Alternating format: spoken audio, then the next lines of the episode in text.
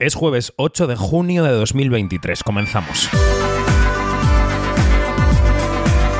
Quinótico. Cine, series y cultura audiovisual con David Martos. Onda Cero. Hollywood cancela cuando quiere y cuando le da la gana. La semana que viene se estrena The Flash con Ezra Miller al frente, del que hemos descubierto no solo una enfermedad mental, sino comportamientos turbios en el pasado. No sabemos si derivados de esa enfermedad mental. Y el director de la película, Andy Muschietti, ha dicho ya que si hay secuela volvería a contratarlo sin dudarlo. Morgan Freeman y Dustin Hoffman siguen ahí, ha habido acusaciones por parte de mujeres contra ellos por acoso sexual y sin un proceso judicial de por medio, ambos han sobrevivido a la catástrofe. Ahí está Luis C.K., al que le ha costado mucho más volver a la palestra, le está costando. O Brian Singer, que esta semana anuncia que está buscando dinero para un documental que lo rehabilite, también tras denuncias, en este caso, de hombres. Hablamos de los globos de oro y de cómo Hollywood se está tapando la nariz para volver a servirse de esa fiesta el poder del audiovisual cancela y condena a quien da por amortizado, pobre Armie Hammer.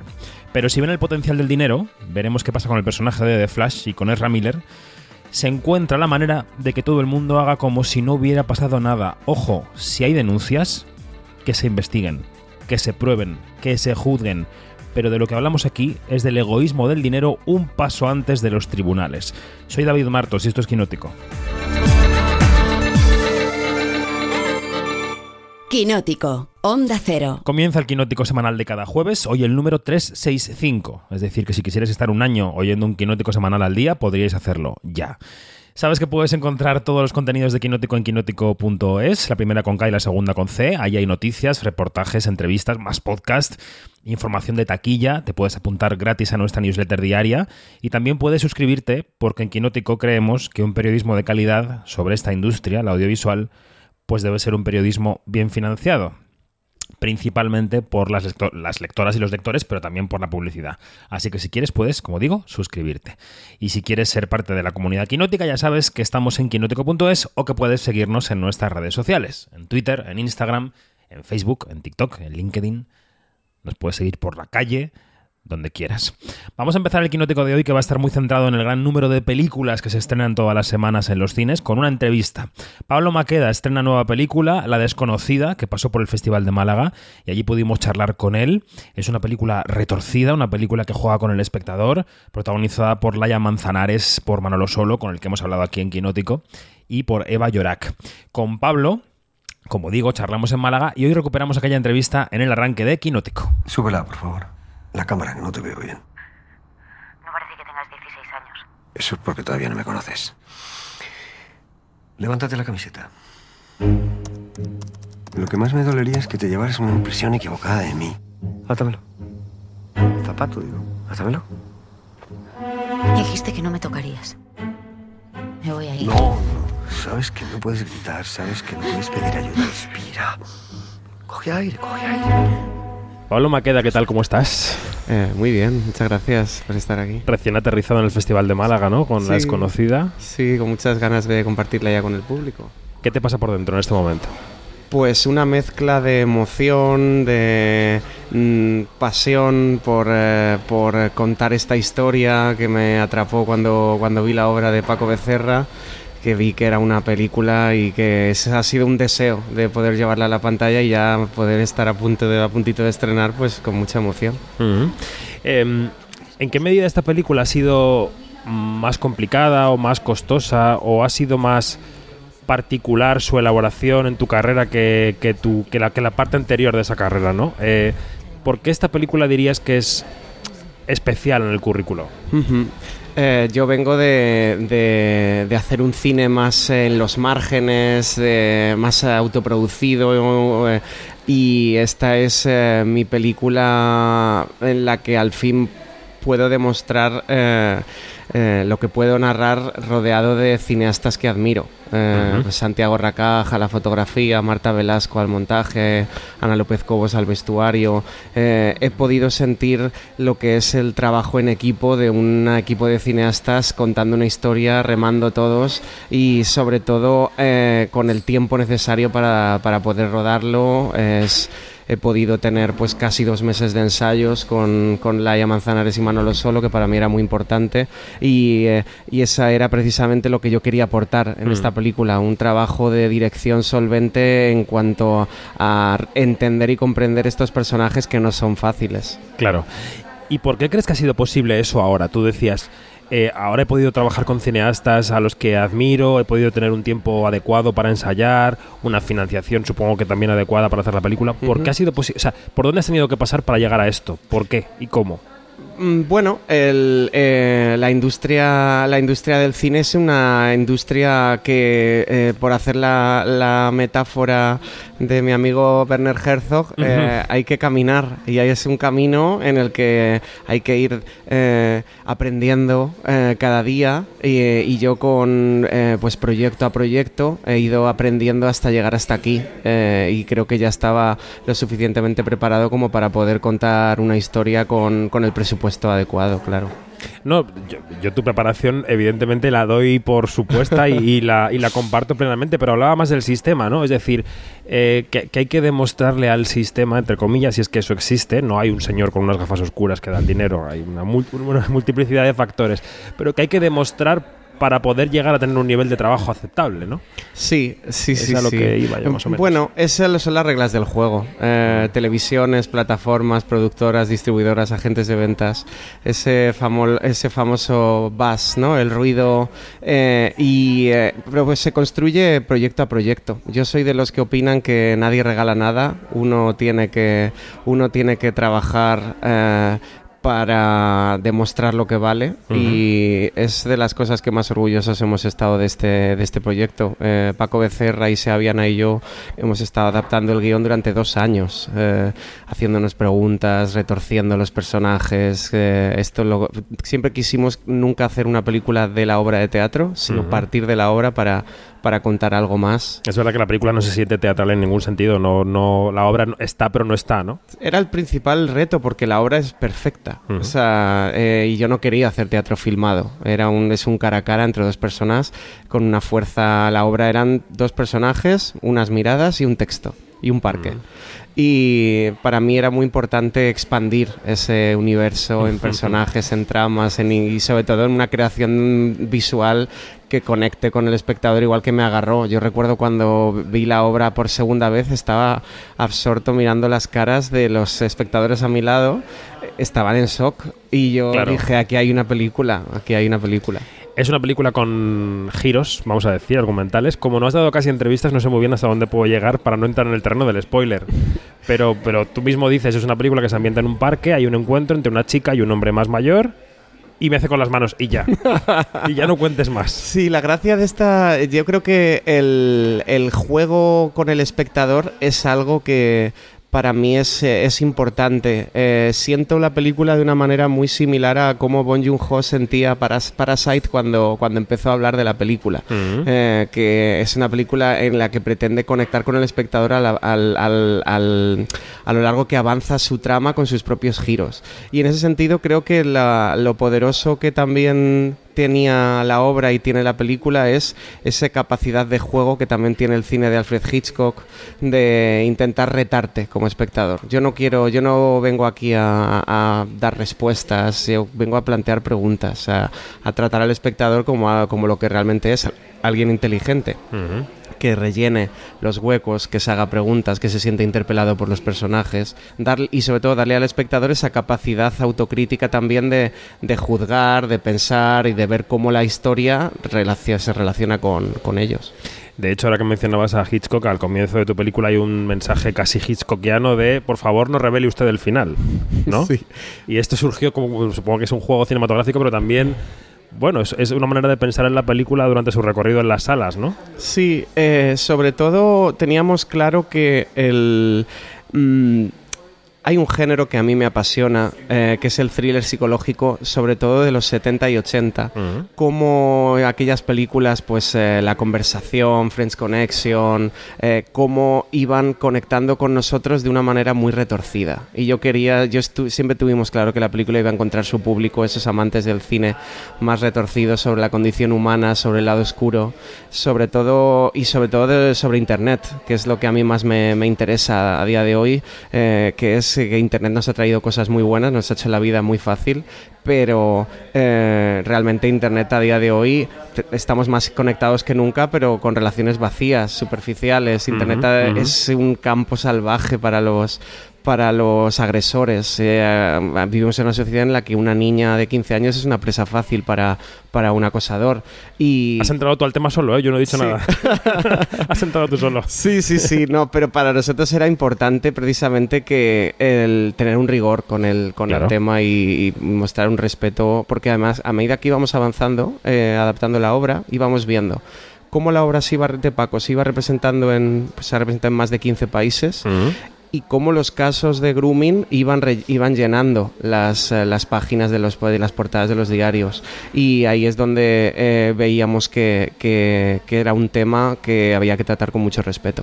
Mm. Y para contar esta historia, que se desarrolla fundamentalmente en un parque, aunque no solo, eh, has escogido a, Laia Manzanares, a Manolo Solo y a Eva Llorac en un papel secundario. ¿Por qué Manolo Solo, que es un actor muy conocido del cine español, quizá es un papel protagonista al que no estamos acostumbrados, ¿no? Ni él tampoco. ¿Y por qué Laia Manzanares, a la que conocemos mucho menos, pero la elevas también a ese nivel de protagonista? ¿Por qué este casting?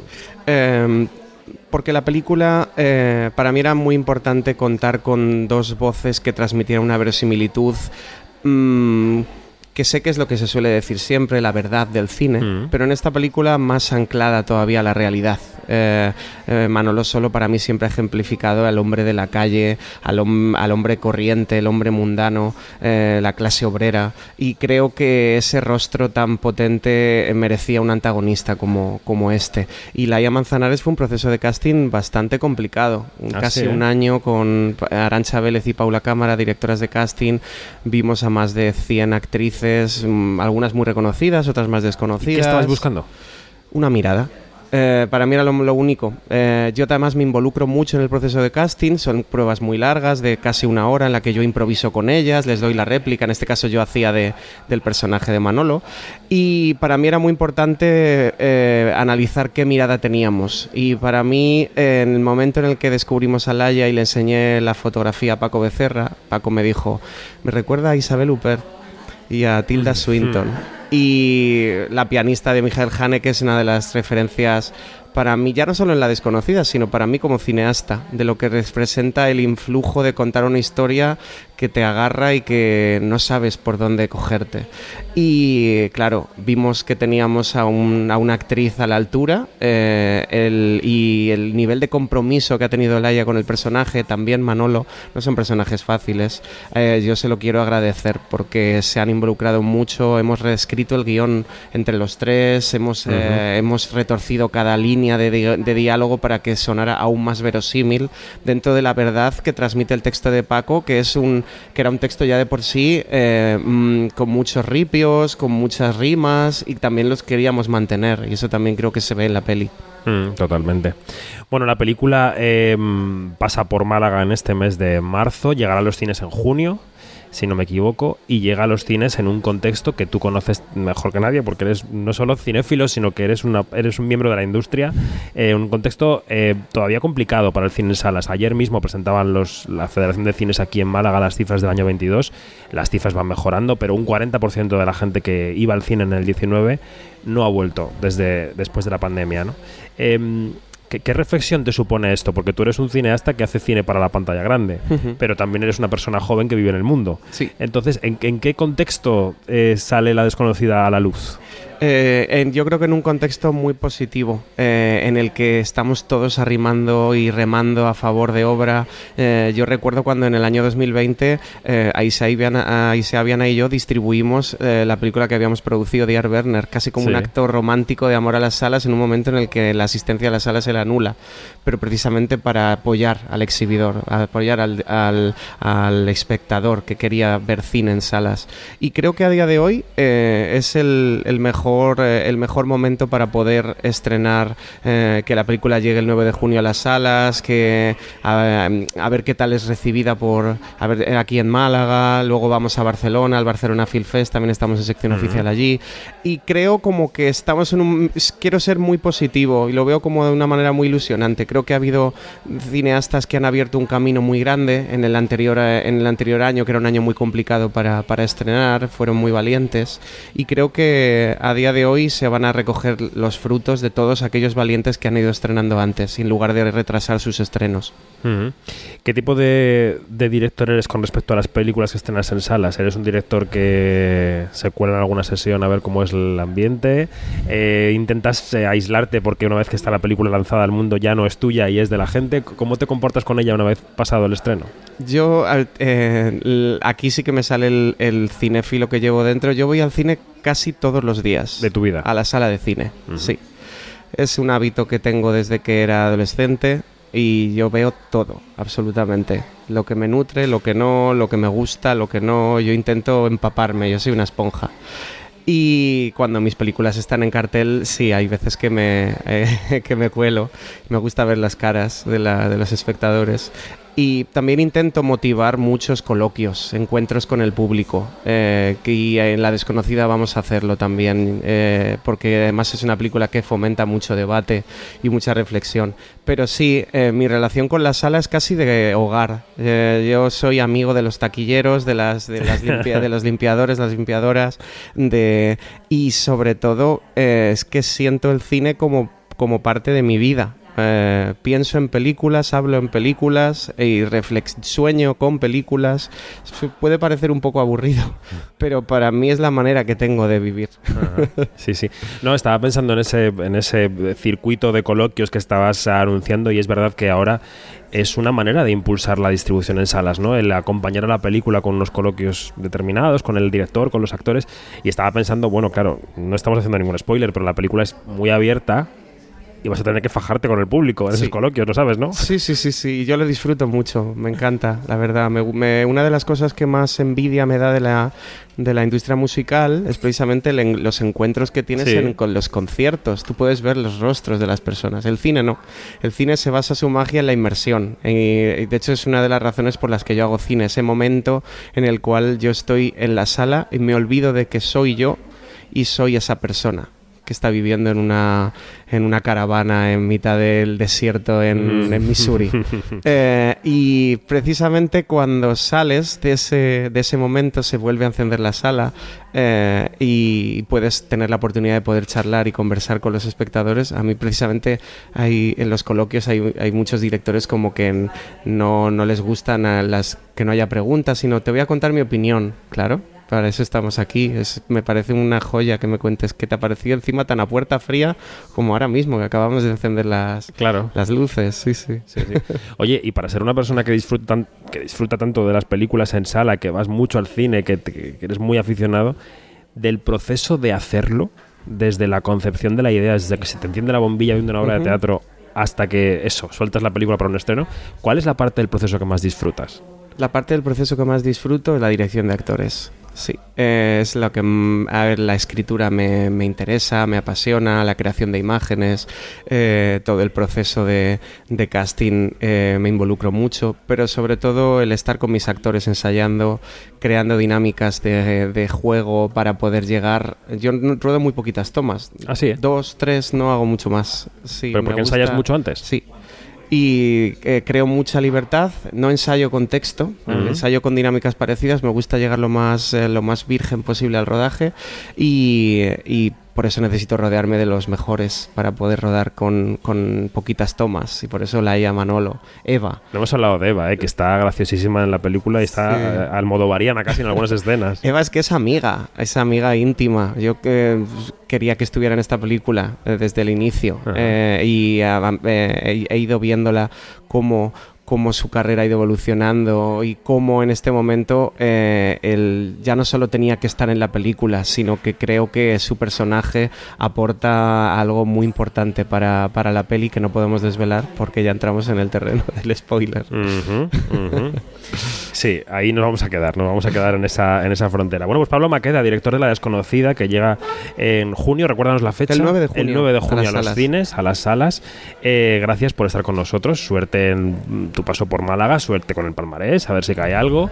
Y yo encantado de verte y seguimos. Muchas gracias a ti. David. eh, Y nada, pues eh, encantado de poder estar aquí que, y de poder charlar de nuevo. Gracias. Claro que sí, gracias. Quinótico, Observatorio en Bremen.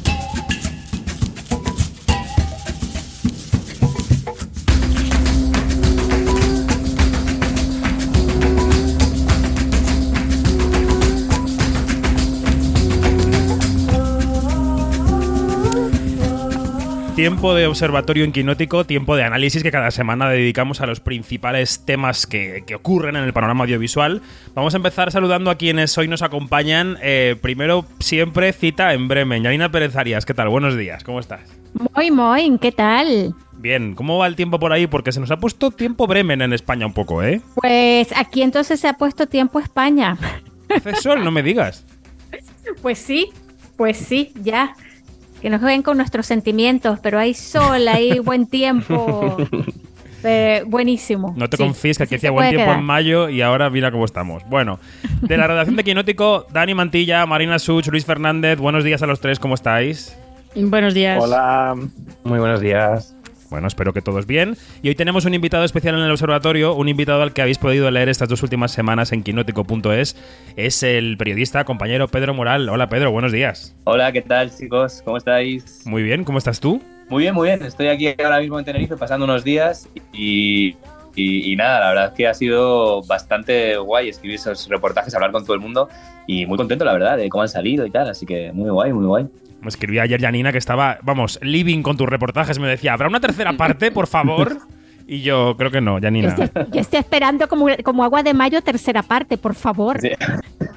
no sé, no sé, no sé yo.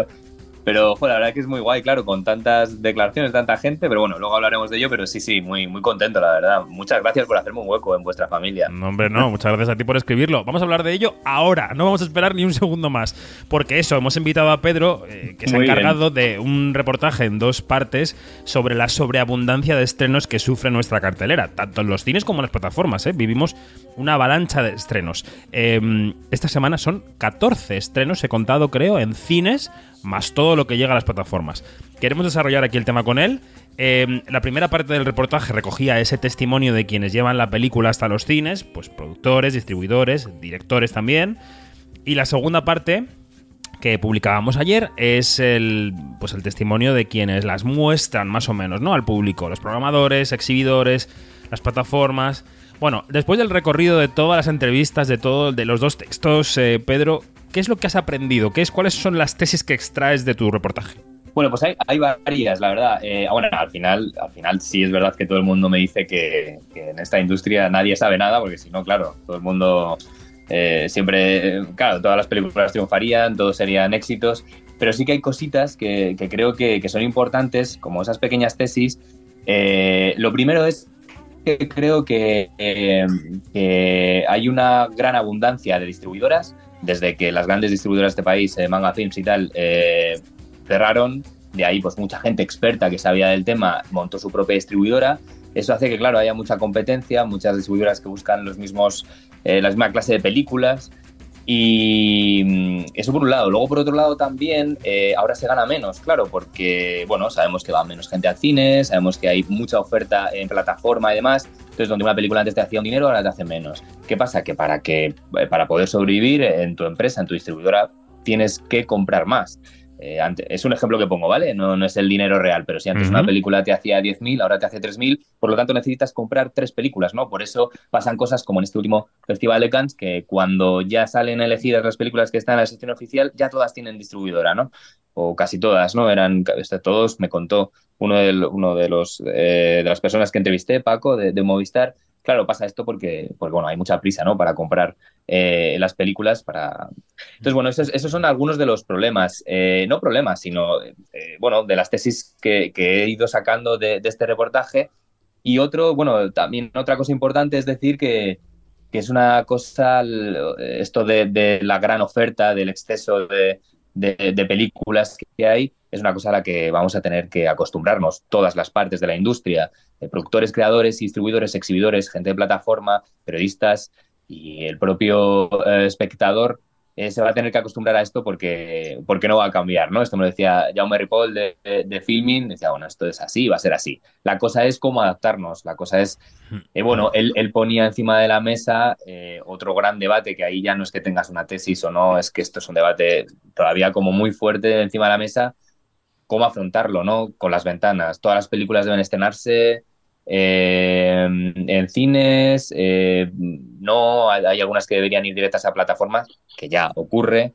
Eh, bueno, en fin, pues es un poco, es un poco eso, ¿no? Vamos a convivir con esta situación mucho más y vamos a tener que ir viendo entre las distintas patas de la industria cómo hacerlo. Para mí lo más importante y, lo que, y, por lo que a mí me motiva mucho hacer esto es ver cómo las distintas partes hacían para destacar eh, las películas que querían destacar. A mí me, encantaba la parte de, Miguel Ángel del Cine Embajadores, cómo él se curra en su pequeño cine con tres salas, ahora serán seis, eh, que la gente vaya, ¿no? Que destacar el título, eh, los títulos que tiene, hacer como pequeños eventos, en fin, ¿no? igual que los distribuidores, igual que Avalon, igual que Elástica, intentan que su película destaque por encima del resto.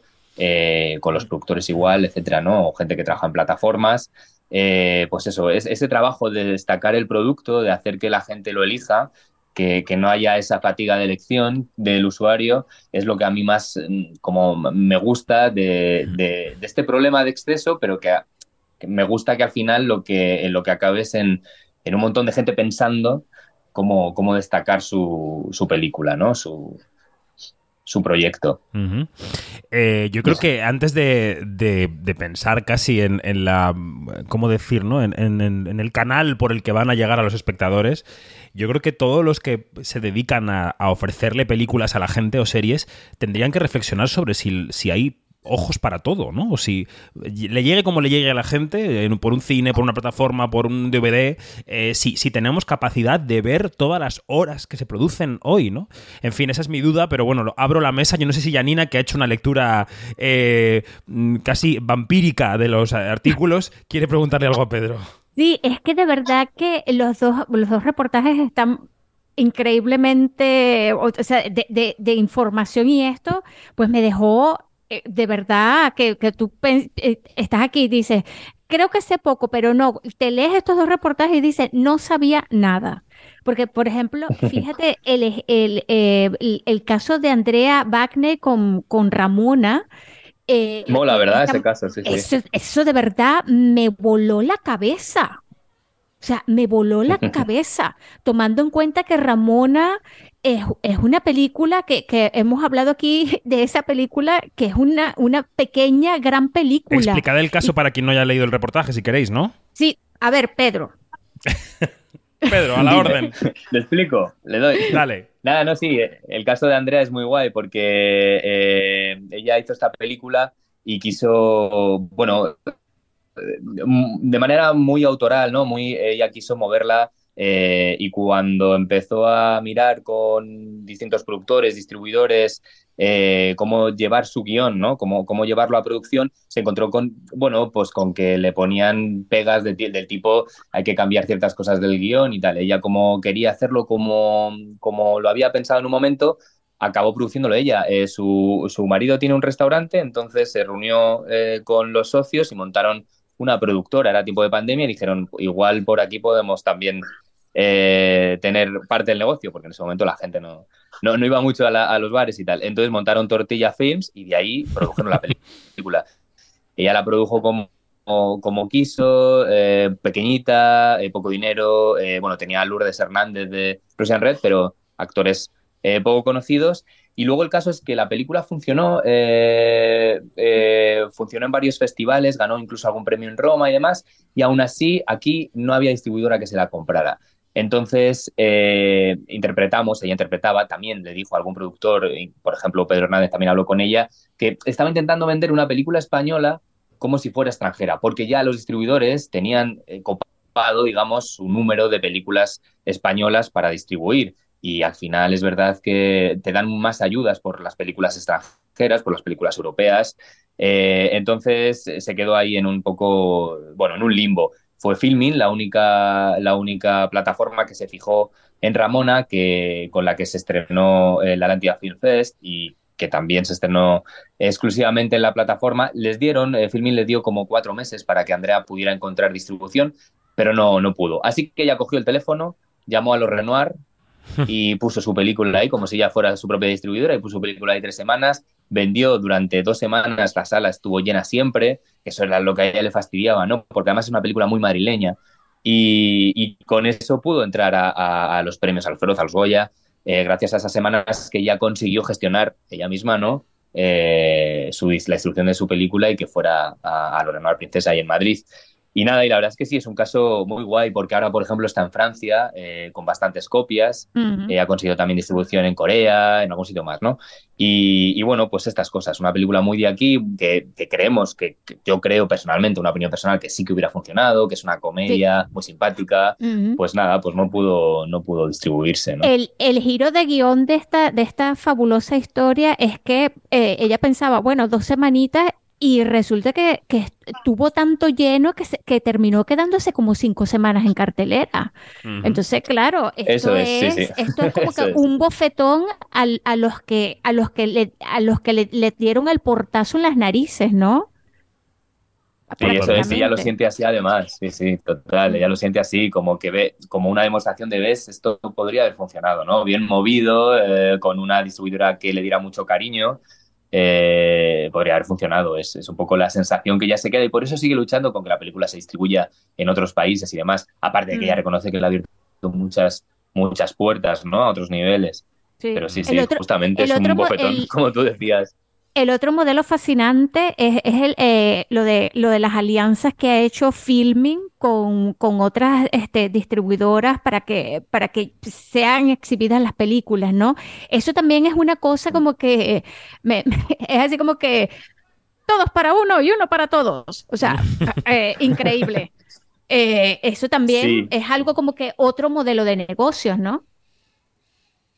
Sí, total. Bueno, vosotros en Quinótico también lo contáis, ¿no? Muchas veces cuando varias distribuidoras se unen para comprar una película en un festival, ¿no? Porque de escara a la película deciden unir fuerzas y, bueno, supongo que cada, cada distribuidora, eso solo lo saben ellos, ¿no? Llevarán una parte de... Pero en el caso de Filming, claro, es un poco distinto porque ya no es una distribuidora, es una, es una plataforma. Y, y bueno, y luego Jaume, que es una persona no sé cómo decirlo, es muy especial porque es muy sincero y él sabe que dice cosas que que pueden ser eh, impactantes para otros puntos de la industria, ¿no? Él habla de que no haya ventanas, de que una película esté siempre, o sea, se estén en cines al mismo tiempo que se esté en plataforma, porque considera que si el cine es algo único, pues bueno, y tiene ese valor único y excepcional, pues qué más da, ¿no? Eh, la gente puede elegir eh, ir al cine porque tiene ese valor único o verlo en casa. El caso es que, claro, para él, y creo que ahí sí que tiene un punto que, es interesante, eh, no todas las películas deben ir a cines, no todas las películas deben tener el mismo recorrido a nivel publicitario o marketing o, de prensa. Y cuando él ve que una película es potente, se alía, se alía con, con una distribuidora, lo que tú dices, ¿no? De repente pues se alía con Elástica, eh, con Living, no sé si fue con, Wanda. El caso es que Sí, eso es. El caso es que dice, yo no tengo, porque me lo decía, no, yo, no tengo músculo, Filmi no tiene músculo para, para mover un estreno en salas y porque no sabemos de esto, como si sabe eh, Elástica, como si sabe la gente de Wanda y tal. Entonces, cuando consideramos que esta película es suficientemente potente para, para, para llevarla a cines, lo hacemos agarrados a alguien que nos va a saber llevar, que, que saben más y, van de la mano, ¿no? Eh, eso, es, eso es muy interesante. Sí, es otro modelo de negocio y y está muy guay. De hecho, eh, a mí me llamó mucho la atención hace años cuando Filmin y Avalon rescataron la película de Scarlett Johansson, que no me acuerdo cómo se llama, la de Under the Skin. esta, Under the ¿no? Sky, la de Glazer. es una película. Esa es, esa es una película que, que tardó muchísimo. Bueno, que no, que no se estrenó aquí y de repente, claro, baja- bajó de precio año tras año tras año y decidieron comprarla entre los dos eh, y, sacarla en cines años después de que ya estaría, vamos, en, en DVD o en Blu-ray en cualquier sitio. Y la sacaron en cines y luego la llevaron a la plataforma. Y les salió bien, ¿no? Porque la gente quería ver esa película en cines y tal. Pero bueno, fueron de la mano porque sabían que era muy arriesgado. Pues eh, así hacen, ¿no? Ahora han llevado ese modelo a, a distintas películas de, actuales de los festivales que, que- que hay ahora o películas que se producen eh, a nivel nacional. Hablando de Glazer y hablando del Festival de Cannes, y tú decías que, que muchas de las películas habían llegado ya con distribución a este festival por esta eh, tendencia de que haya que comprar más eh, títulos que antes. Bueno, justamente Dani publica hoy unas fechas de películas muy esperadas, ¿no, Dani? Si quieres, recordamos un poco eso que publicas hoy en Quinótico y luego, si quieres, preguntas algo a Pedro. Eh, venga, eh, en noviembre se va a estrenar Vidas Pasadas, que es la película de Selinson que triunfó en Sundance y que después se presentó a concurso en Berlín, a pesar de que se quedó fuera del palmarés. Fue una de las favoritas como Totem de Lidia Avilés, que parecía que iba a estar ahí en la pomada, pero se quedaron fuera de los premios. Va a llegar en noviembre y es un estreno de Wanda y de Elástica. Después va a llegar en diciembre Anatomía de una caída, la película de Yasin Triet que se ha llevado la Palma de Oro. Eh, va a llegar justo antes del puente de diciembre, así que es una época donde se va mucho al cine. Y luego ya en enero, el 19, se va a estrenar eh, La Zona de Interés unos días antes de las nominaciones a los Oscars. Así que este año no va a haber que esperar eh, tanto para, para verlas, porque muchas veces pasa con las pelis festivaleras potentes que se las guardan y las estrenan todas de golpe después de las nominaciones. Este año no. Sí, sí, sí. Y es, y es muy curioso, ¿no, Dani? Que la estrategia del cine de autor o del cine independiente copie este modelo que es el modelo blockbuster, el de poner fecha cinco meses antes, seis meses antes de la fecha de estreno, ¿no? Es decir, va a llegar este fin de semana la Palma de Oro, no se pongan ustedes aquí porque es una película que es potente. Es también creer en el producto, ¿no? Claro, es que además pasó el año pasado, por ejemplo, en el caso de After Sun, que era una película eh, muy pequeña, que se tenían dudas de si esperar a la temporada de premios eh, para estrenarla por si había nominación de Paul Mescal o de Charlotte Wells, y al final se decidió llevar al 9 de diciembre con un estreno muy pequeñito, pero que estuvo eh, casi dos meses en, en cines y que funcionó muy bien. Mm, Hay que, yo creo que descongestionar ciertos meses que, que mm, concentran todos los estrenos. Es como las películas españolas. Hay meses que directamente no se, película, no se estrenan películas españolas y otros que están repletos. Después de San Sebastián es una cosa loquísima, pero los primeros meses del año o el verano hay muy poco cine español en realidad, comparado con, con el segundo semestre. Es un sistema que hay que darle una vuelta, creo yo. Y, por ejemplo, me llama mucho la atención un estreno esta semana que estábamos hablando hace un momento de las 44, de, de la- los 14 estrenos que va a haber Si este fueran viernes en 44 sala. ya sería una locura. 14, No, no, no, 14. 44, 44 van a ser las salas que eh, proyecte La Desconocida, Ah, que es una película que ya hemos escuchado en la entrevista hace un momento con su director, con Pablo Maqueda, pero que está llamando la atención y se está comentando la campaña de marketing que, ha- que han preparado en el equipo, porque básicamente lo han girado alrededor de la sorpresa del final y han hecho una campaña eh, que se llama No Spoilers y para que han rodado vídeos explícitos que son un tipo de contenido que realmente en el cine español no se estila mucho. Y así está generando una curiosidad que igual no hubiera generado anteriormente. A mí gente me ha escrito para preguntarme eh, por la película a raíz de la campaña que se ha hecho y que por cierto estaba inspirada en un gran clásico como es Psicosis ujú. hace 60 años y donde había carteles, por ejemplo, de, de Hitchcock pidiendo a la gente que no contara Que la lo contará al película. final. Mm, efectivamente. es. Eh, Marina, ¿tú cómo ves esta sobreabundancia de estrenos? ¿Cómo ves esta avalancha? ¿Cómo, qué, qué diagnóstico haces? ¿Qué crees que podemos hacer? ¿Hacia dónde vamos eh, con este mar lleno de, de series también, que también están ahí, ¿no? Todas las que se estrenan todas las semanas. ¿Tú cómo lo ves? eh, tiene, tiene difícil solución, porque al final es un poco, está yendo en paralelo a, a esa explosión que ha habido de contenido con la llegada de las plataformas de streaming, que les pasa un poco lo mismo. Eh, para asentarse o para ganar un puesto en, entre toda esa competencia que hay, eh, producen un montón de contenido original. El único problema que tiene ese contenido original es que es muy efímero, que yo creo que también es como la otra consecuencia que tiene esta, esta avalancha de estrenos, que acaba siendo muy efímero. Llega otra cosa a la semana siguiente o dos semanas después eh, que te tira, de, te tira de la cartelera eh, y de repente lo que parecía es un poco. Yo, yo recuerdo cuando eh, los críticos de cine empezaban a quejarse de, de, que las películas de streaming que duraban poquísimo, que no daba tiempo a, a pensar en ellas ni nada. Y todos los, los, periodistas que nos dedicábamos más a las series y a televisiones decíamos, bienvenidos al mundo moderno, porque eh, yeah. ahora mismo todo lo que se estrena es así tal cual. La, la semana del estreno es lo más y a las dos semanas nadie se acuerda de ello y hay otra cosa que es lo más. O sea que también tiene un poco esa derivada de ser todo muy efímero y muy fugaz y una vez que, que se estrena eh, ya está pasada de moda directamente. Mm. Además, tú te, tú te, vas de viaje una semana, eh, vuelves y no te enteras de un, un, pequeño fenómeno. Yo me acuerdo, por ejemplo, que nos pilló en San Sebastián hace dos años uh. el juego de calamar y porque sí aguantó. Pero vamos, el lanzamiento en sí no, se, no nos enteramos de absolutamente nada y, y, ya me ha pasado varias veces. Yo, por ejemplo, ahora por circunstancias personales y el Festival de Cannes, todavía no he podido ir a, ir a ver Las Ocho Montañas. Es una película que me apetece mucho y tengo miedo real. Claro, tengo miedo real de llegar a, a, Madrid y que ya no esté, porque se estrenó el 18 de mayo, de mayo, si no me equivoco. Igual tres semanas no aguantan estas películas ahora. Mm. Hablando de plataformas, eh, Pedro, en tus entrevistas, cuando hablabas con quienes tienen que decidir si la película va a una plataforma o a un cine, ¿qué parte hay de viejo romanticismo y qué parte hay de economía pura y dura de que la gente es consciente de que una película en un cine adquiere una notoriedad que se convierte en dinero o potencialmente en dinero? ¿Cómo está el debate del romanticismo en las entrevistas que has hecho? Mira, pues hay, hay dos, uh, dos, cosas aquí. Mira, eh, el, romanticismo siempre es por parte del creador y es normal, ¿no? Eh, hablaba mucho con Jaume de, una, de un debate que tuvo con Jonas Trueba, que a mí me hizo mucha gracia, eh, donde Jonas hablaba de, la película esta de Tenés que venir a verla, como él, él hizo una distribución muy pequeña, porque fue con una copia a, a, él acompañó la película, ¿no? A cada a un cine importante de cada ciudad y tal y bueno, pues tuvo pues eh, poquitos, ¿no? Espectadores, eh, los que fueran. El caso es que cuando llegó a Filmin, evidentemente, pues tuvo miles, muchos más y tal. Entonces, claro, decía Ripoll que, bueno, que, guay, que como había, pues eso, cuatriplicado el número de espectadores eh, en la plataforma. Y él decía, que le decía a él, ¿quieres que yo me alegre de esto? No me puedo alegrar de esto, porque tiene este romanticismo que tú dices, ¿no? El creador es como más, quiere que su película se vea en cines, yo lo entiendo, pero claro, hay veces que quizá no es la película para, para, para cines o no es.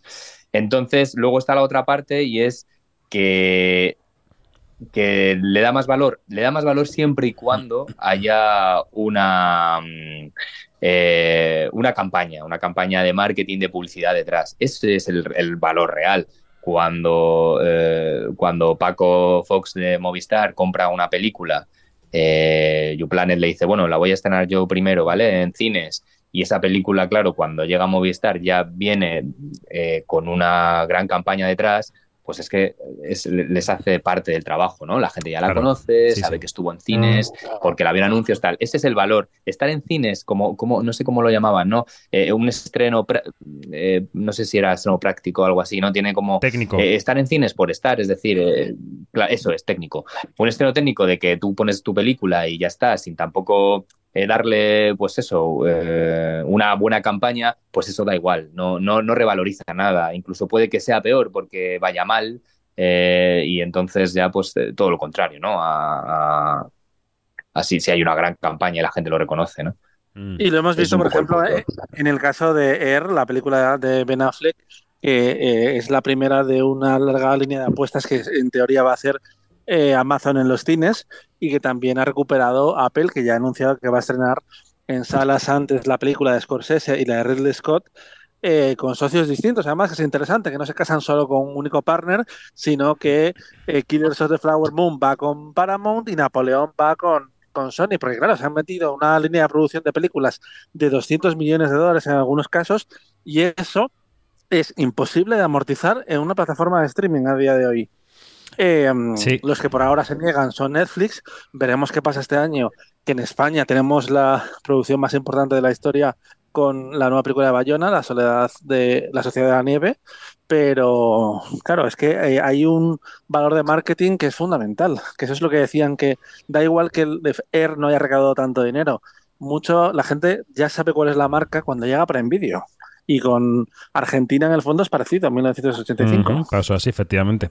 Esa frase que decía Pedro, la de esta película no es para cines, es la frase que ha dominado en los últimos años el sector, ¿no? Desde que las plataformas son lo que son ahora.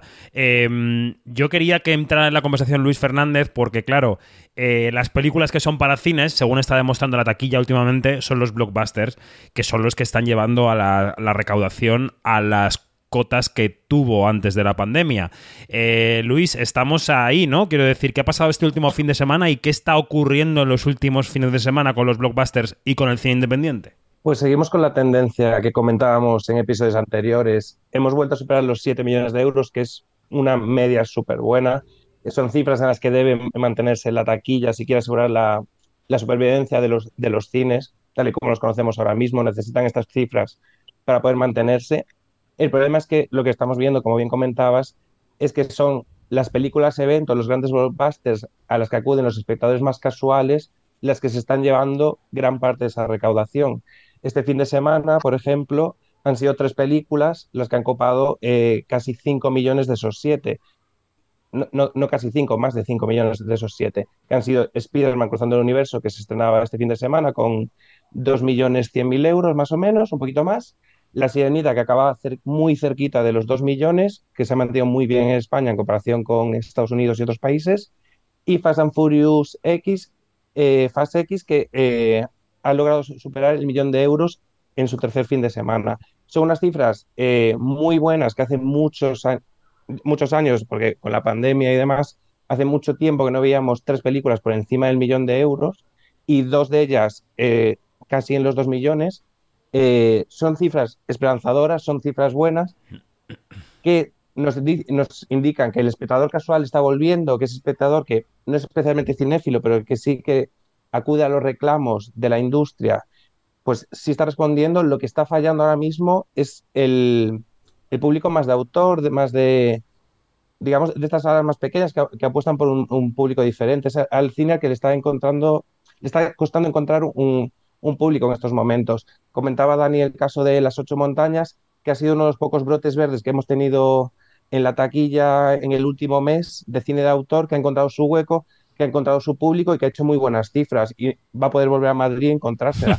Pero lo, re, realmente estamos viendo como eh, la mayoría de películas se estrenan, eh, las películas pequeñas se estrenan y se desmoronan en la segunda o tercera semana con caídas del 50, 60, 70% y desaparecen automáticamente del top 20. Y sin embargo, otras películas que llevan 7, 8 semanas, que es los típicos blockbusters o películas incluso medianas pero americanas, están, se están manteniendo mucho mejor, como podría ser Posesión Infernal, Infernal que sigue manteniéndose en, en, el top 20, a pesar de que tenía unas críticas muy normalitas, hizo muy buenas cifras sus primeras semanas, después empezó a caer, pero aguanta por un efecto arrastre de ese público más casual que no eh, atiende a las películas más de autor.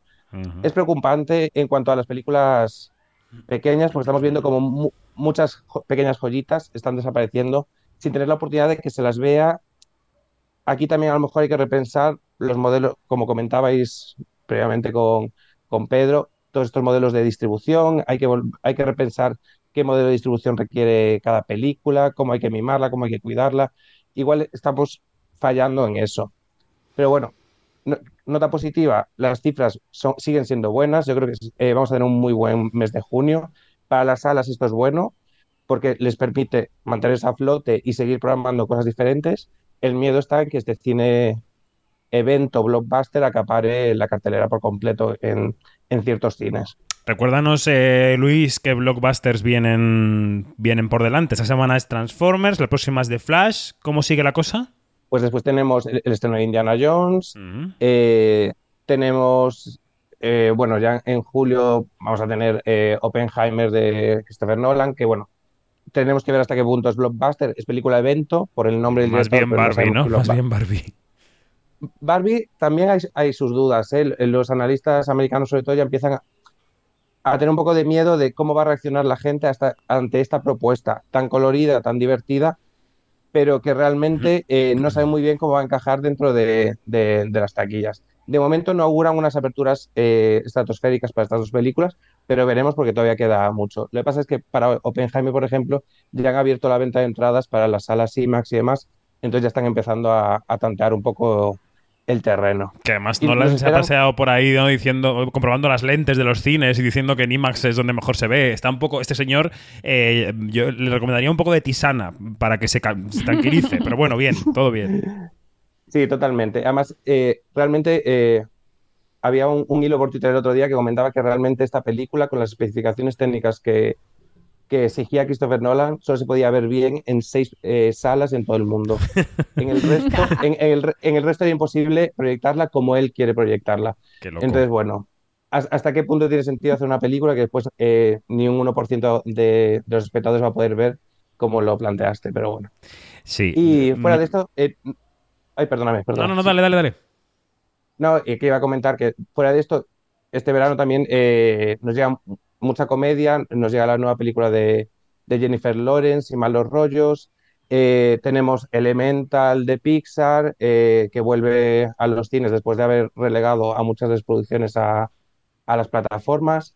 Eh, viene también al- alguna animación estadounidense como Rubia Aventuras con Kraken Adolescente, que es como gran superproducción cara pero que está un poco desubicada, que no sabemos muy bien cómo va a funcionar. Y viene eh, la nueva comedia de Santiago Segura, por supuesto, que como hemos visto este fin de semana pasado, eh, la comedia española con... eh, ¿cómo se llama? Perdona. Con, Le- Leo con- como Harlem. Dios manda, la de Leo Harlem, Sí. exactamente, como Dios manda, entraba bastante bien, con algo más de 500.000 euros. La comedia española sigue dando de comer a la industria española ahora mismo eh, Santiago Segura intentará re- repetir el éxito que ha tenido con otras propuestas con vacaciones de verano, que se estrena el 7 de julio y que probablemente sea una de las películas españolas más, que más recaude de, to- de todo el año. ¿Quién tiene un problema de estornudos por ahí que sonaban? Bueno, la primavera eh, afecta a las narices. Oye, Pedro, antes de despedirte, eh, lo apuntabas un poco antes, ¿no? Pero, pero en líneas de futuro, eh, lo que ven en, en los entrevistados de tus reportajes es que esto no va a cambiar mucho en el futuro cercano, ¿no? No, no va a cambiar por, por- lo que os comentaba, ¿no? Porque las distribuidoras van a seguir eh, comprando películas para poder subsistir y para poder seguir creando negocio e industria. Y porque al final las plataformas eh, también igual, ¿no? Van a seguir ahí sacando sus, sus estrenos semanales. Eh, nada, lo que, lo que va a pasar o lo que, según las voces que, que hay en el reportaje, ¿no? Se intuye que va a pasar es que, bueno, eh, todo el mundo tendrá que aportar pues, eh, su, su grano de arena para que, para que el usuario no se pierda entre tanto estreno o, se- o sepa elegir, ¿no? Cuál es la película que, que, que, bueno, que, que tienes que ver, ¿no? Que, o que por tus gustos deberías ver y a veces pues la verás en cines y otras veces la verás en plataforma. Sí que me ha gustado una cosa que habéis apuntado bastante, lo de esta cosa de que quieres ver una película de repente cuando llegas, porque por circunstancias personales no puedes verla la primera semana o la segunda, de repente no está, ¿no? Eso es una cosa que también, bueno, yo creo que nos pasa a todos y es bastante frustrante. Y eso, la solución es realmente las ventanas, ¿no? Que, y que haya buena información, que tú sepas cuándo está en cines y sepas cuándo va a estar, en qué plataforma y, Mm, sí, sí. es un poco también eso, ¿no? Que, que también hay parte de- del el mundo periodístico ahí, ¿no? De como, eh, como prescriptores, ¿no? Eh, saber informar, lo que pasa que es Ese complejísimo. debate ya, si Pero quieres, sí, no sé. lo tenemos otro día, porque madre mía. Pero, Otro pero día. una, pero una cosa. tenemos que pero- despedir, tenemos que despedir a Pedro. Yanni, lo siento, lo siento, que se nos tiene que marchar. Bueno, perdón, perdón. Luego seguimos por WhatsApp. Para la tercera, para la tercera Sí, sí, entrega, para la tercera entrega, la falta de flexibilidad que es el gran tema. Ese Bueno.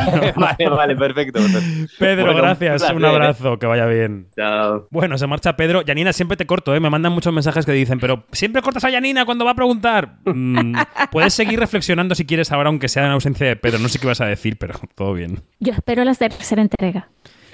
Bueno. eh, a, ver qué, a ver qué hace. Pero mientras seguimos nosotros, eh, porque tenemos también que preocuparnos del estado de la huelga de guionistas. Eh, los directores han alcanzado un acuerdo con la patronal, los actores han votado a favor de declararse en huelga si no se alcanza un acuerdo antes del 30 de junio, que es cuando expira su convenio colectivo. Los guionistas ya van casi por su día 40 de huelga.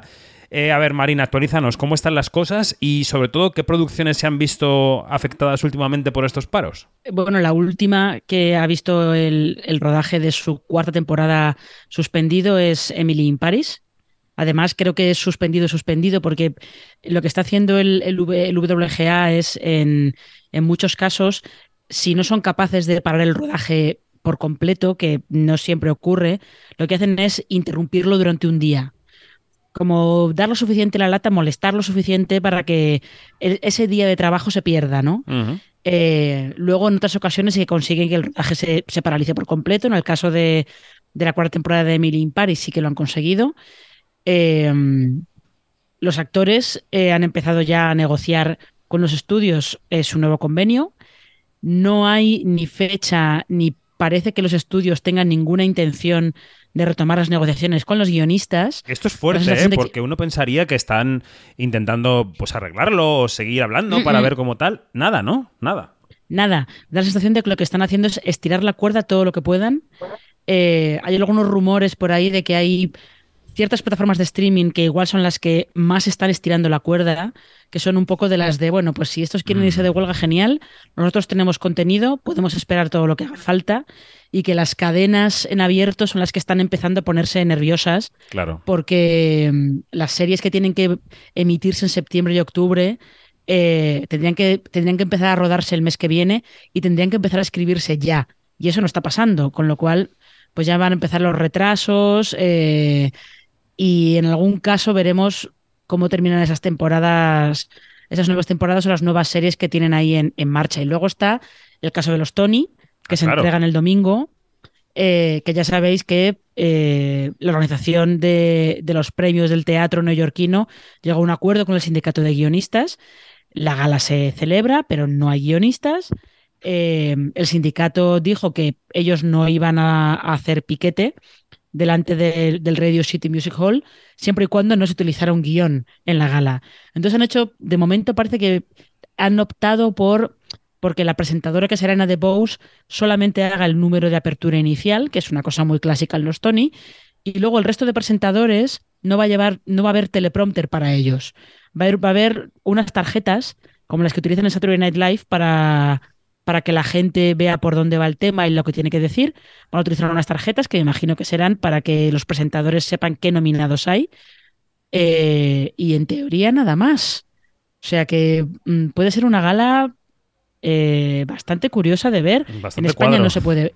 Bastante cuadro, igual sale bien, nunca se sabe. Sí, sí, sí. Eh, desde luego va a ser curiosa, porque en teoría no pueden utilizar guion.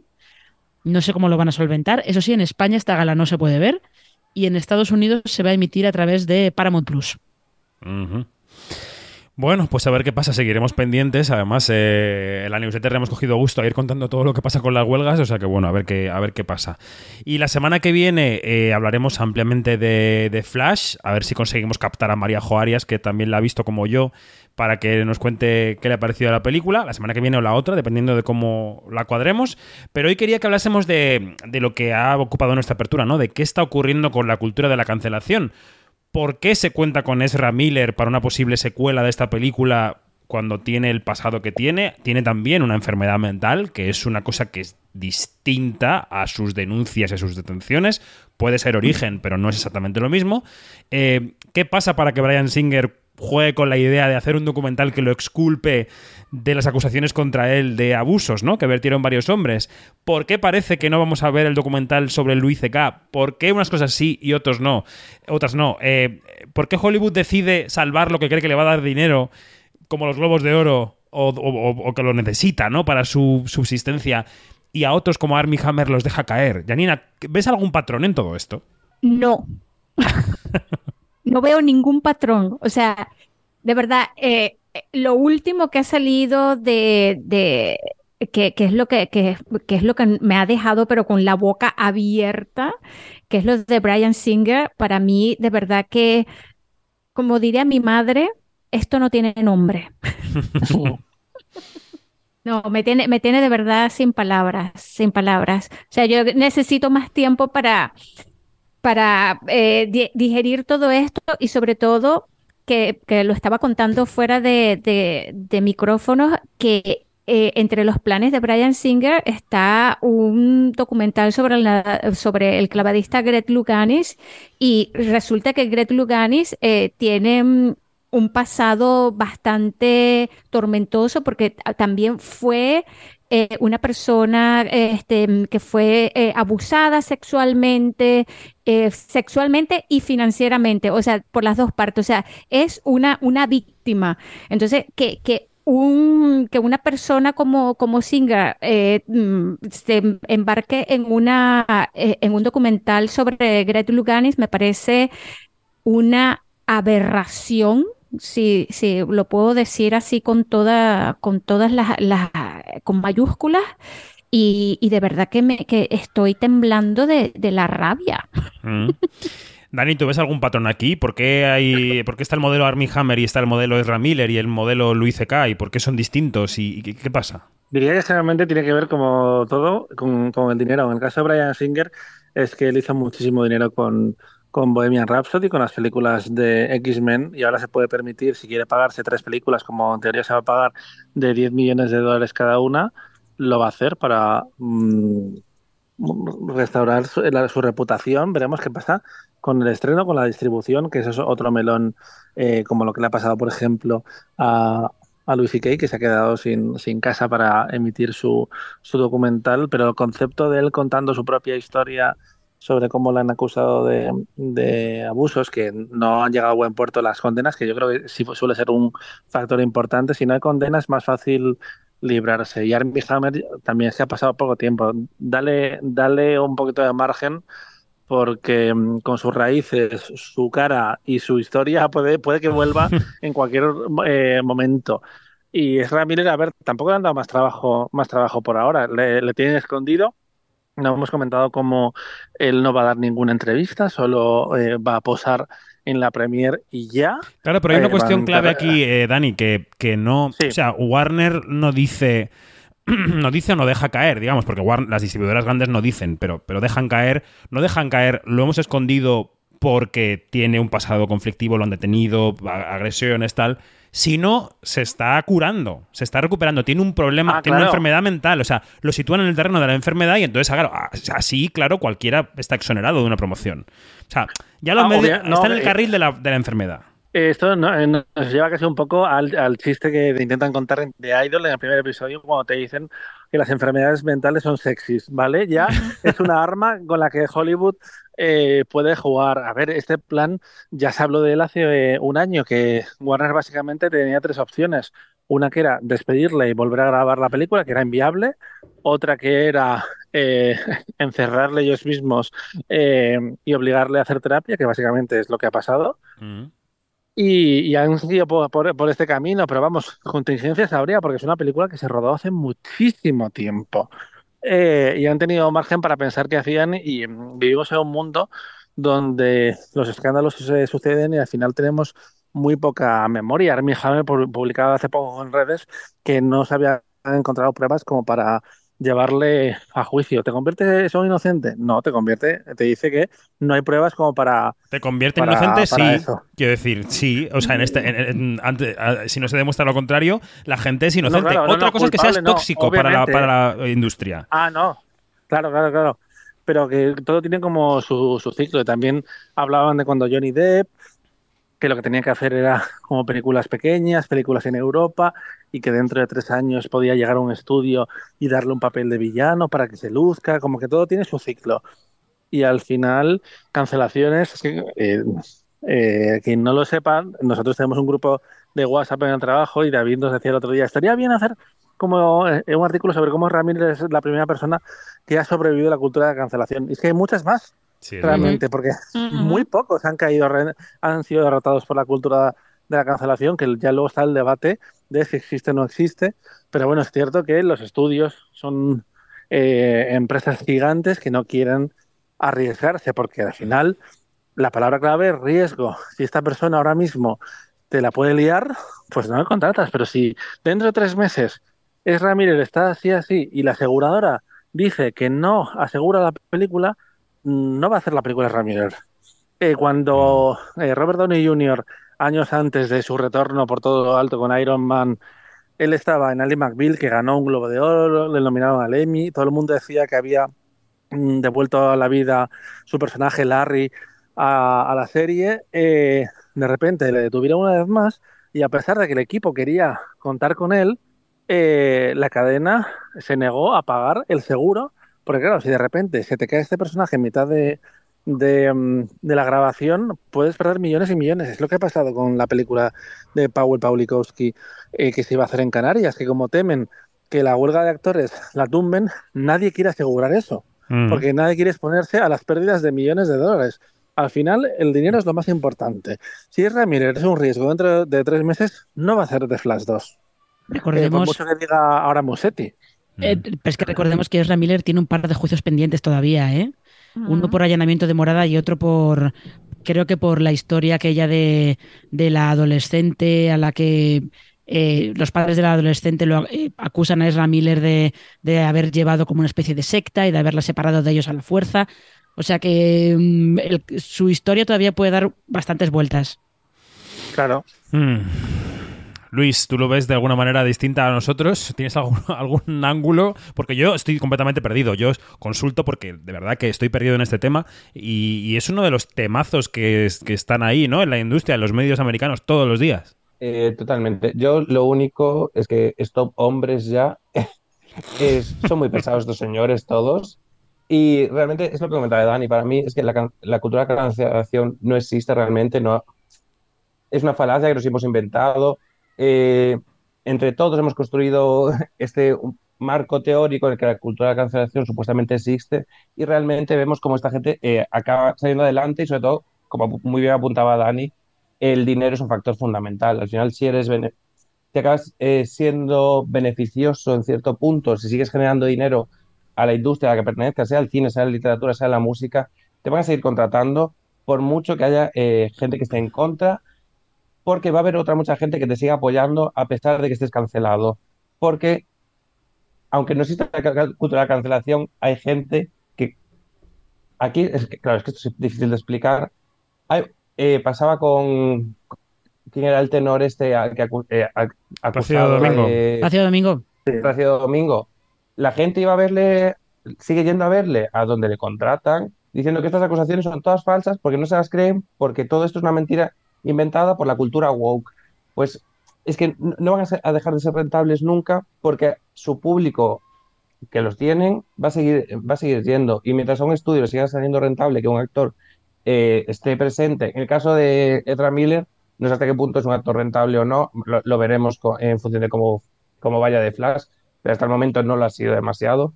Entonces yo creo que él corre peligro de que en algún momento prescindan de él, pero en, en los otros casos, como en Brian Singer y demás, pues eh, al final, si, si ha sido rentable y lo vas a seguir siendo, te van a seguir contratando. A Entonces, ver, el cine. No hemos mencionado un nombre, perdonad que os diga, que marcó el comienzo del año, que fue el de Jonathan Mayors.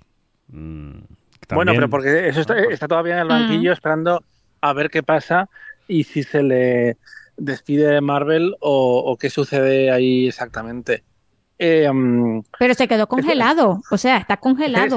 Sí, sí, eh, Disney eh, se ha puesto un puntito en la boca y están viendo a ver qué avanza, aunque tiene, tiene mala pinta. Yo creo que sí que hay una diferencia en el caso del cine respecto a un músico como Plácido Domingo, y es que eh, levantar una película cuesta muchísimo más dinero. Y, y claro, las pérdidas pueden ser mucho más grandes.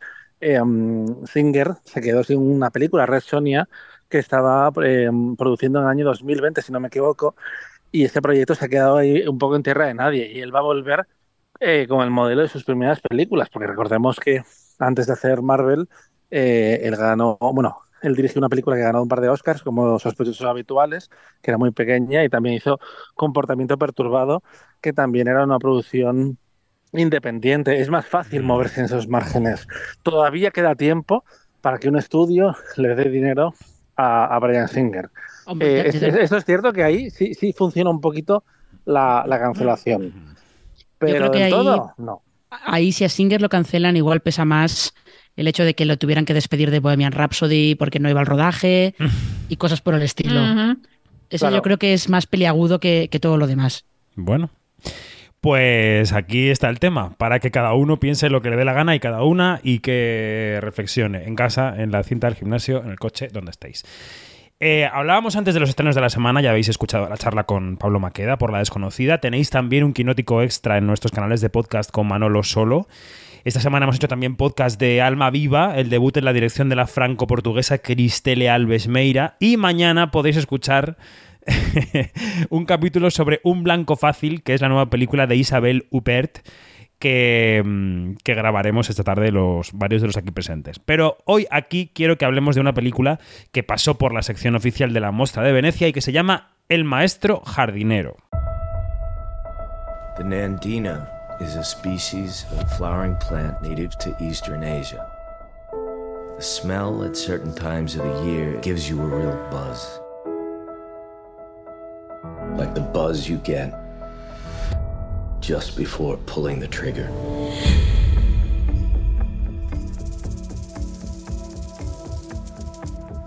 I have a favor to ask. What is it? My grandniece. I would like you to take her on as an apprentice. She dropped out of school and then she ended up in a bad crowd. You'll learn how to garden. Are you satisfied with the life that you have? How would you ask that? You know, you talk a lot of shit, but there's one thing you don't talk about. What's that? Yourself.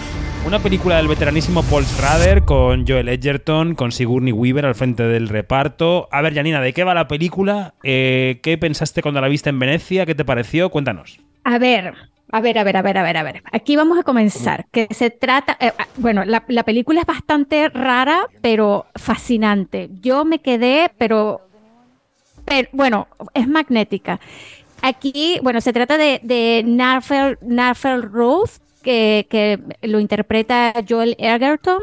Y acuérdate que yo, Joel Egerton tiene cara de palo.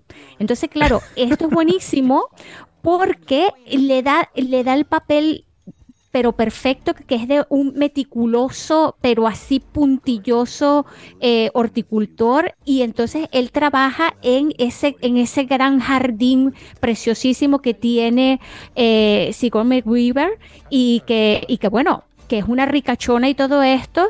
Y claro, y tiene a su cargo muchos, muchos, muchos, eh, a muchos empleados.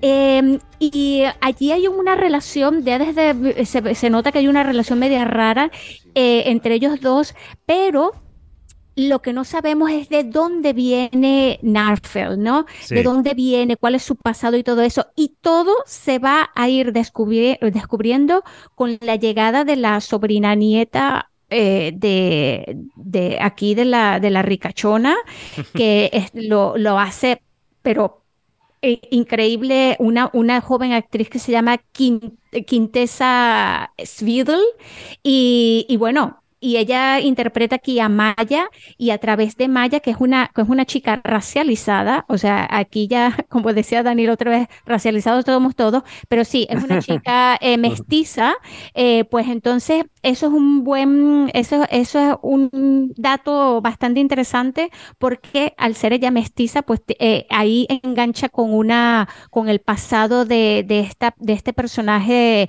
de, cara de palo de Narvel Roth y, y bueno, bueno, y se desatan allí muchas cositas muy, muy, muy interesantes y muy en la línea que de, de Paul Schrader, ¿no? Fíjate todas las vueltas que he dado para no hablar eh, en No, detalles de la película no porque no quiero, no quiero decir nada de Pero la sí, película. pero sí es que se, eh, se ve muy pronto en la película lo que, lo que, lo que estás eh, evitando, Janina, ¿no? Es- no, no, no, Bueno, no.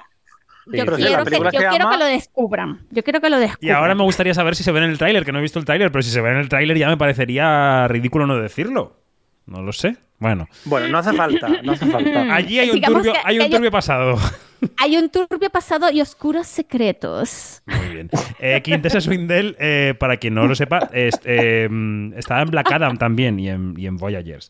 Eh, entonces, ¿te gustó la película, no, Janina? A mí de verdad que me flipó, me flipó esta película porque además este Paul Schrader, eh, que también es un señor entrado en sus años, es, es- Y muy es su malhumorado, vamos a dirección, decir. Y muy malhumorado, es su dirección, es su guion, de verdad que, que une una cosa tan sublime como, como es lo, este, el mundo de la, de la horticultura, eh, con, con, estas, con estas cosas turbias que hay en la sociedad americana, ¿no? Este, si digo supremacismo blanco, pues por ahí doy Mm. alguna pista. A mí, eh, y voy a pasar a Luis también, que la ha visto, eh, me gusta la película cuando están en el jardín. O sea, creo que todo el mundo del jardín, todo ese ambiente en el que casi puedes oler las flores que van floreciendo, a la vez que se tejen esas relaciones, me resulta muy interesante. Cuando salen de allí y exploran en ese pasado turbio que tú decías y la relación entre el maestro jardinero y la sobrina nieta, mm, me interesa mucho menos y llega un punto en que digo, ¿por qué no vuelven al jardín? Pero bueno, eh, Luis. Eh, yo estoy en un punto intermedio también. Eh, me interesa lo que cuenta, porque me interesa un poco este segundo advenimiento de Paul Schrader, que un poco desde El Reverendo en 2017 vive como una segunda juventud, en la que parece que es un autor ultra respetado. Y recordemos que es el director de, de Canyons con Lindsay Lohan, o se abonó al cine de Nicolas Cage con Caza al Terrorista y como Perros Salvajes. Bueno, pues de repente estamos viviendo, vi- viviendo un segundo advenimiento que me parece graciosísimo y algún día se estudiará, me parece Y maravilloso. además sobre hombres Eh, solos y torturados, ¿no? Y hombres... sí, to- totalmente. Esto, eh, Letterboxd llama a sus protagonistas eh, los hombres solitarios de Dios. Totalmente. Es, es que es que justo es eso, eh, los apuntes religiosos, el trasfondo religioso que Paul le da a la mayoría de películas, lo que en este caso a mí me tira un poco más para atrás, no me creo muy, no me acaba de convencer la historia de, un poco de redención, digamos así, en términos generales, que se puede adivinar dentro de la película, porque siempre hay este trasfondo religioso sobre el perdón y, y sobre conceptos muy bíblicos que a mí me tira un poco para atrás y que no me acaba de convencer. Pero sí que, sí, sí que me interesa lo que cuenta Paul Schrader últimamente. En el reverendo me gustó mucho, de hecho. eh, el, El contador, contador de de cartas, estaba, estaba también. muy bien. A mí me gustó mucho también el contador de cartas, sí. Claro, y, y en esta también me interesa. Un, un poquito menos, creo que aquí a lo mejor incluso se ha puesto un poco más emotivo de lo que suele ser él, más personal. Es persona mayor.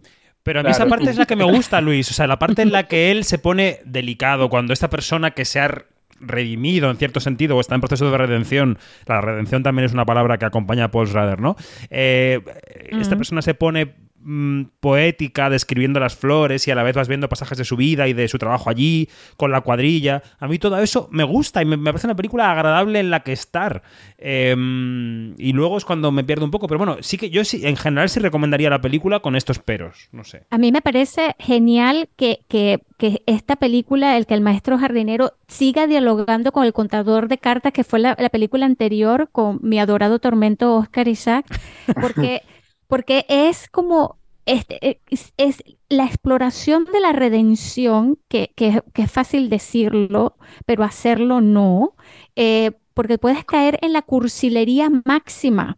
Y lo que yo veo es que Paul Schrader este, es, es, un, es un tipo bastante duro y claro, tiene una edad y cuando, y, y si mira, si Onesco, que, que fue toda su vida ateo y al final de su vida se convirtió en el tipo más cristiano de la tierra, pues este, un Paul Schrader también puede, puede, puede darse el lujo, que es la gran pregunta, puede darse el lujo de caer en, en emociones, en esa em- eh, emocionalidad a la que, a la que siempre evadió, sí o no. Pues yo diría que sí. Y entonces, claro, aquí este, lo de, lo de explorar la, rede- la redención, sobre todo desde el punto de vista de estos personajes de cara de palo, eh, de este, así que son como súper duros y todo esto, y con unos pasados tan hijueputas, porque no hay otra palabra para, para describirlo, pues me parece fenomenal. Y además que sí, objeto de estudio para la cinematografía mundial de esta vuelta de tuerca de Paul Schrader y cómo en su carrera, ¿no? O sea, a mí me parece fascinante. Pues en este Quinótico semanal hemos querido destacar la desconocida al principio y el maestro jardinero ahora al final y el resto de podcasts que tenemos pues han destacado otras pelis, así que tenéis opciones para escuchar, para aprender, para saber más, para ir al cine. Dani Mantilla, Janina Pérez Arias, Marina Such, Luis Fernández, gracias hasta la semana que viene. Adiós. Adiós. Hasta luego. Hasta luego.